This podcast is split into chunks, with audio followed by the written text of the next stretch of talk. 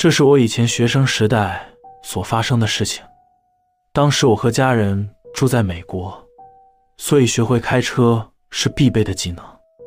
我那个时候考到驾照，存钱存了一年，然后向父亲借了点钱，买了人生的第一台车，那是一台破旧的中古车。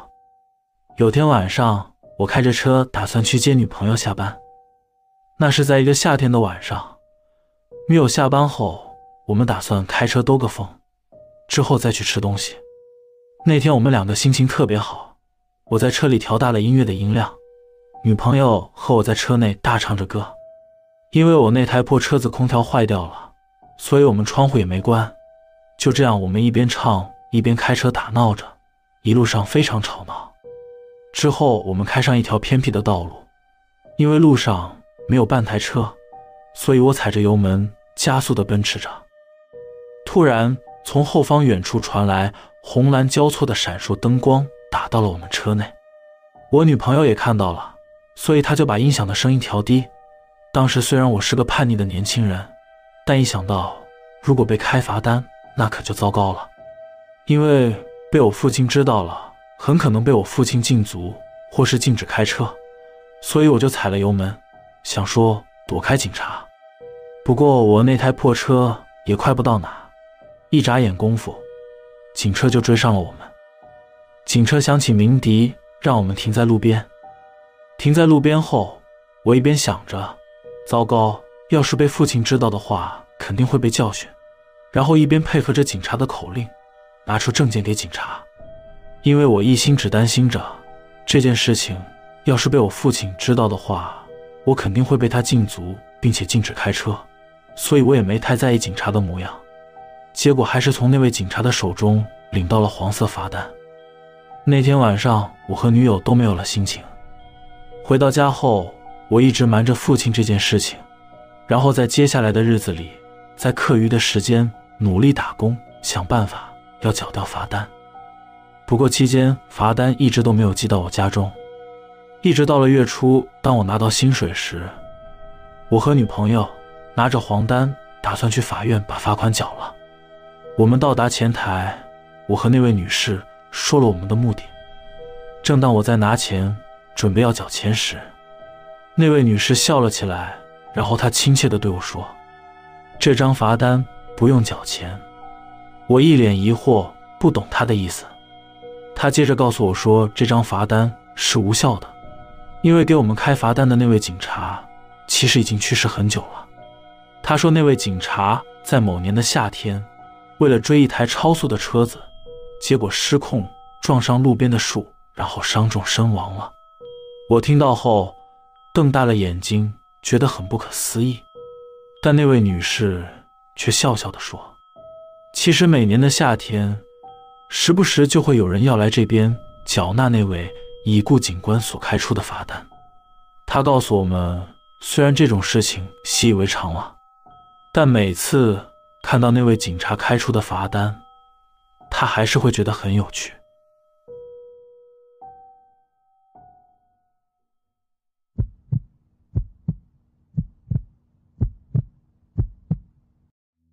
那是我在一个祁玉县的小镇上当警察时发生的事情。某年冬天，我和我的搭档在深夜巡逻。这个小镇治安其实很好，基本上不太会有什么深夜突发的案件。顶多就是有时候会有一些不睡觉的小屁孩半夜在路上骑着改装的车子飙车当暴走族。那天我们开着警车在镇上已经落寞的老街区巡逻，那个老街区有很多荒废的大楼和商店，到了晚上基本上就没有人了。不过有些无人的荒废大楼还是有保全在看管。我和我的搭档慢慢开着车。聊着最近的生活琐事，突然，我们听到一个男人的尖叫声从右前方的荒废大楼传来，接着一个保全冲了出来。那个人跳到我们的警车前，我的搭档紧急刹车，差点就撞上了他。他满头大汗，而且一脸惊恐、哭哭啼啼的样子，站在我们警车前胡言乱语。我们下车后，我先安抚他，要他冷静点。然后请他告诉我发生了什么事。那位保全大叔说：“你看楼上，你有看到窗帘打开的那间办公室吗？”我抬头一边看着一边问说：“在哪里？”他说：“在三楼，窗帘打开的那间。”我回答他说：“是的，我看到了。”保全大叔接着告诉我们说：“我刚在那里巡视时，走进那个办公室，就看到一个老妇人。”她背对着我看着窗外，一开始我以为是闯入的游民，喊她也没反应。当我走近她，准备要拍她肩膀的时候，他突然快速的转身过来，他的脸上只有嘴巴，嘴巴上面的部分只剩下一个漆黑的大洞，而那个大洞不停的在往内旋转着。接着，那位老妇人用手指指着我说：“如果你再打扰我。”我就要你的命！然后老妇人开始发出凄厉的笑声，头发在空中飘动，就像办公室内有风一样。我吓得赶紧从办公室跑出来，然后逃到这里来。听完那位保全大叔说的话后，我看了一眼我的搭档，我的搭档一脸纳闷、无法理解的表情，对我摇摇头。我把大叔扶到一旁坐着，然后我问我的搭档。这会不会是什么精神疾病而产生的幻觉？他说他也不知道。于是我们决定向保全先生要他的主管电话，并给他的主管打了个电话。主管了解状况后，就说他马上赶过来。等了十分钟左右，保全主管一到这里，就从车上下来向我们走来，而保全大叔则是坐在路边等着。我向保全的主管。解释了刚才的事情，并问他是否有可能是他的下属有嗑药的前科，或是精神病史，所以产生了幻觉。他听完我的说明后，一脸不好意思地说：“警察先生，他没有那种情况。其实这已经不是第一次了。以前派来这栋大楼工作的几名保全，都看过那个诡异的妇人在大楼里说打扰他的话就要杀了他们的状况。”也因为这样，所以大部分派来这里的保全待没几天就会要求调到另一个岗位，要不然就是辞职不干了。而之前待最久的那位保全，现在升主管了，就是我。不过这栋荒废的大楼，除了有那位没有脸的老妇人以外，还有其他更可怕的东西就是了。不过保险起见，等等我还是会带着他进去巡一圈，避免有游民。或是小偷闯入，你们也请一起进来确认看看。我听完保全主管说的话后，回头问我的搭档说：“要去里面巡一下吗？”我的搭档那时候正抬头看着那间三楼办公室的窗户，然后他下一秒转头看着我，眼睛瞪得大大的，脸色发青，头顶上流下讨厌的汗水，回我说：“啊，我想我还是在这待着，你和他进去就好。”后来，我和保全大叔以及主管三个人进去巡了一圈，里面就是荒废的办公大楼。老实说，蛮阴森的，但我们没有看到什么人和恐怖的东西。至于我的搭档，他至今还是不愿意告诉我，他那时候抬头看向三楼时到底看到了什么。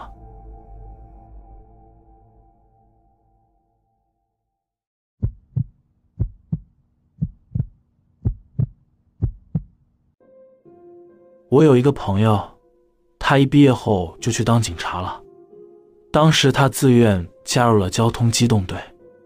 那时候他刚入职时，有些事情让他觉得很不可思议。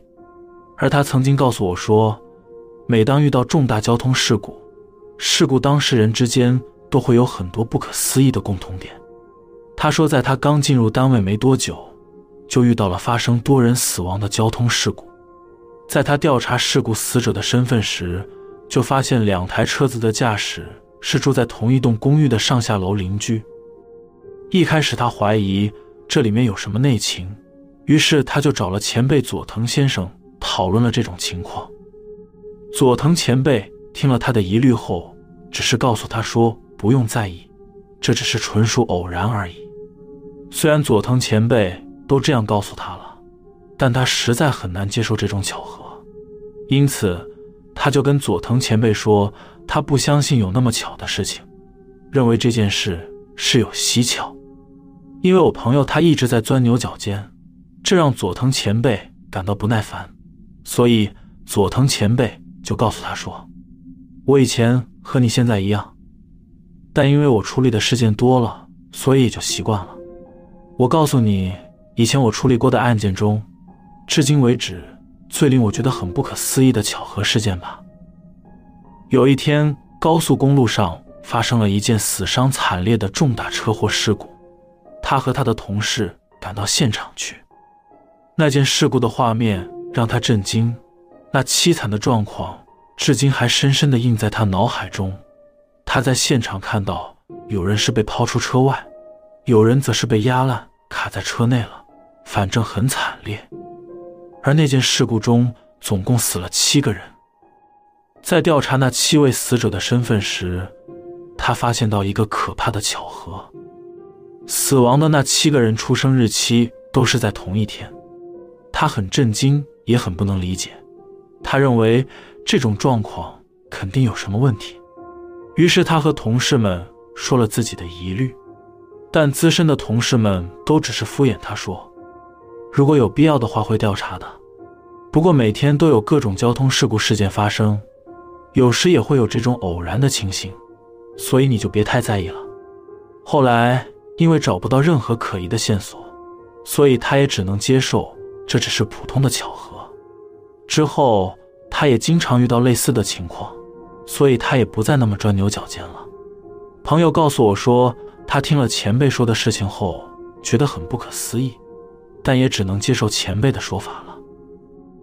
直到了前几天，我又和那位久违的朋友见面了。那天我们聊天时，他告诉我。最近处理的事故案件，那是在一个普通的道路上发生了三辆车和一名行人被卷入的交通事故，死了五个人。虽然死者的性别、年龄各不相同，但是让他有点惊讶的是，死亡的那五个人，他们名字的读音都是一样的。朋友他轻松地说：“这世界就是会有那么多巧合的事情。”看来我那位警察朋友。面对这类型的巧合事件，也已经成长了不少。可是我不是警察，所以始终无法习惯这类型的巧合。我认为这些巧合的背后，或许是某种超自然的东西在暗中作祟，也不一定。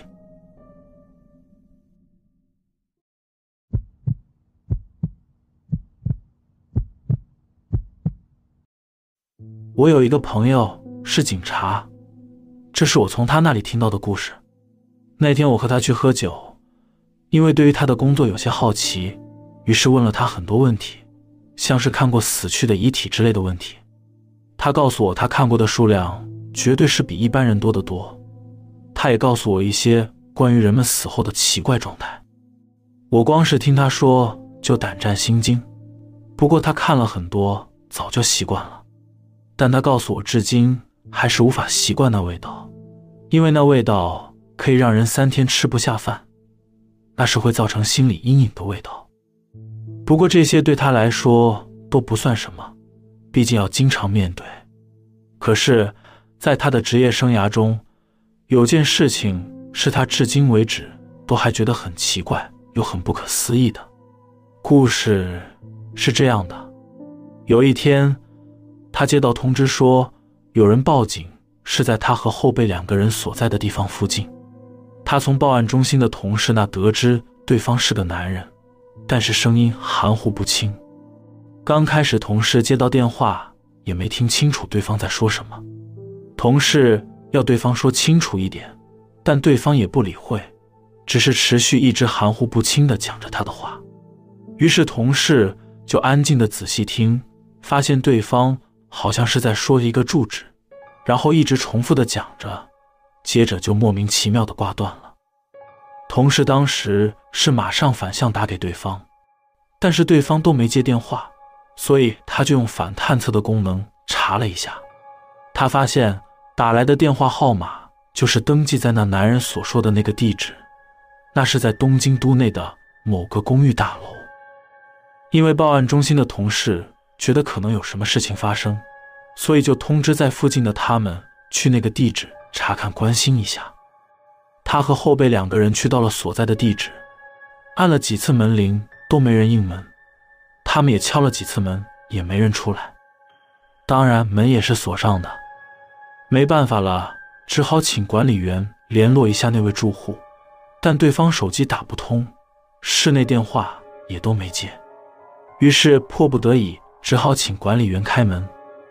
打开门后，他和后辈进去查看，发现里面有一具尸体。因为是独自居住的一个人，所以没人发现到异常。而他那时候觉得很怪，想着是谁报的警。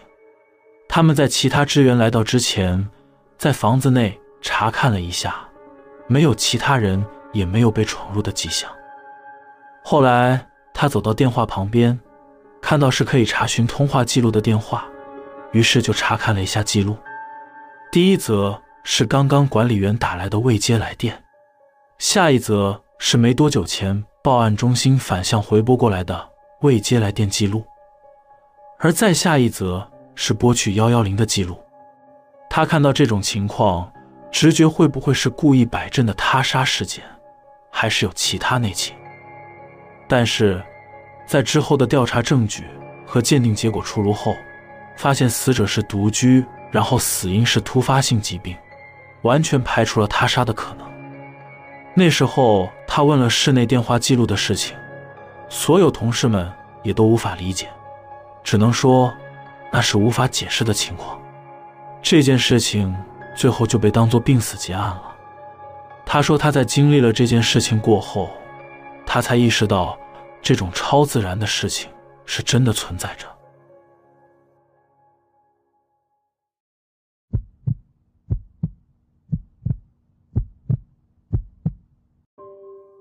这是发生在二十几年前我所经历的事情。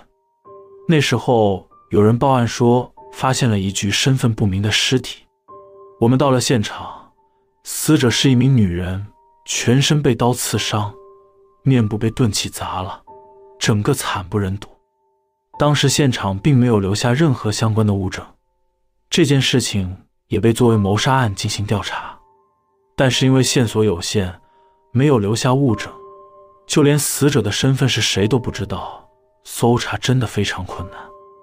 而担任搜查指挥的朋友，他每天看着被害人的现场照片，然后他对我说：“一定要破案，把凶手抓到。”后来有一天晚上，我在睡觉时做了一个奇怪的梦，我梦到一个脸被砸烂的女人，她抓住了凶手，然后她说：“犯人是她丈夫的情人。”接着我就醒来了。这个梦让我觉得很奇怪。我本来想说，可能是白天想太多关于那个案件的事情，所以才会做这种梦。但是到了第二天，我又梦到了，是同样的梦，但那位女人被打烂的脸似乎恢复了一点。从那之后，那位女性每天晚上都会到我梦里，而她那张脸一天一天的在复原。一个星期后。那位女性的脸已经恢复到很漂亮的样子，我记住了她的长相。隔天，我就开始对县内和全国的失踪人口通报的资料进行了身份比对，而在我梦中所见到的那位女人的面孔，真的出现在失踪人口的资料中。后来，大家就以此资料为基础，查明了死者的身份，之后案件也顺利破案了。凶手正如梦中那位女人所说的，是她丈夫的情人，这真的很不可思议，对吧？如果每个死者都能像这样出现在我们警察的梦中的话，未解决的案件也许会减少很多吧。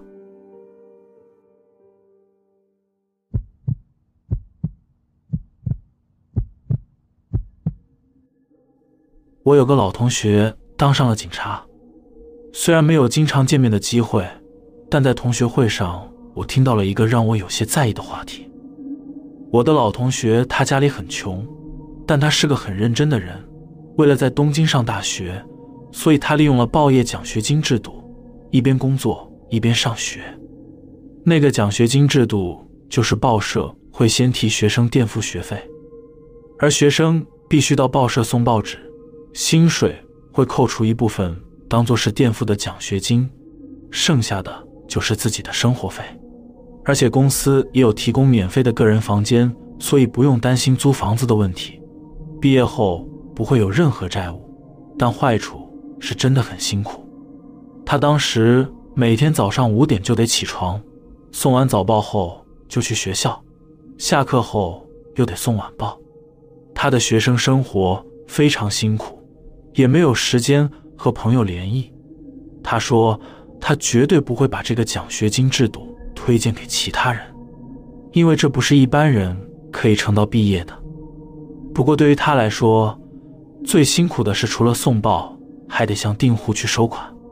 他听他朋友说，一般的报纸配送所是不会让学生做这项工作的，但不知为何，他所在的地方是让学生也做那种催收款项的工作。而且最黑的是，公司还规定，如果总金额没有收足百分之八十的钱，就会拿不到薪水。因为要收足百分之八十，所以不是每次都能达到。无奈之下，他也常常预支了自己的薪水，用自己的钱来支付未收足的部分，填补那未完成的百分之八十。他当时是想说，以后再自己慢慢的挨家挨户把未收到的钱收回来。而他几乎都是在周日早上或者深夜才去跟那些拖欠款项的订户收款。据他说。在这些拖欠款项的客人中，会有那种家里非常臭的人家，那味道就像是东西腐烂的味道，但又不太一样。虽然是令人作呕的味道，不过又混合着一股奇怪的香甜味。每次遇到这种客人，他都会想，这些人能在那种又甜又臭的恶心味道中生活，真是难以置信。后来他做了一阵子，公司就帮他换负责的区域。他在毕业前换了三次的区域，这四个不同区域大约都有两百多户的订户，而每个区域里总是会遇到有一户人家散发着那种又甜又臭的气味，因此他也认为这是很平常的事情。大概每两百户人家中就会有一户是这样的。后来他也在这种辛苦的状态下，立志要成为不为钱发愁的公务员。所以他毕业后就当上了警察。当上警察后，有一次，他和前辈去了一个杀人现场。他在现场闻到了熟悉的味道，是那种又甜又臭的味道。他心想：“嗯，这个味道是……”正当他在思考时，他的前辈告诉他说：“有些人犯案后不知道怎么处理尸体，就直接在地板。”挖了一个洞埋起来，结果就会有了这种味道。他在听了前辈说的话后，他想起以前去催收款项时，莫非每两百户中就有一户是埋着尸体吗？